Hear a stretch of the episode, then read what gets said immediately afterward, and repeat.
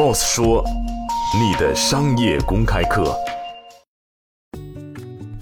中国中化原董事长宁高宁说，退休后的这几个月，自己的思想得到了很好的提升。最近在看关于通用电器的书籍，也不执着于是否还有机会去实践操作，因为不可能什么事情都会去落实。人类真正的成功在于思维成功。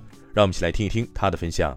我也也没有想去计划，也没有不想去计划，但是一个很好的状态，在放松之下的一种思考、一种回忆、一种反思吧，特别特别有意思。你你可以在这么傻坐上这么两小时啊，你看着傻坐，实际上是脑子非常活跃的。但过去的时候是没有这个时间的，也没有这个心情的，也又过去有压力嘛，有有有有目标嘛，你自己会想想笑起来了。或者你看一本书，你看了一句话以后，你会听了很久。我觉得这个状态应该是一个思想来讲，应该是一个很好的提升的状态吧。我真的感觉我这几个月时间就有提升了很多，我真是这样感觉。最近我看两本新的书啊，就是全是学这个通用电气。我们企业界啊。央企的人基本上每个人都要通用电器学习过。那后来我们一直都关注这个公司，特别华润，那么是非常非常关注通用电器。现在它它这个这公司竟然要破产了，可以说半破产了，已经已经重组了，开始。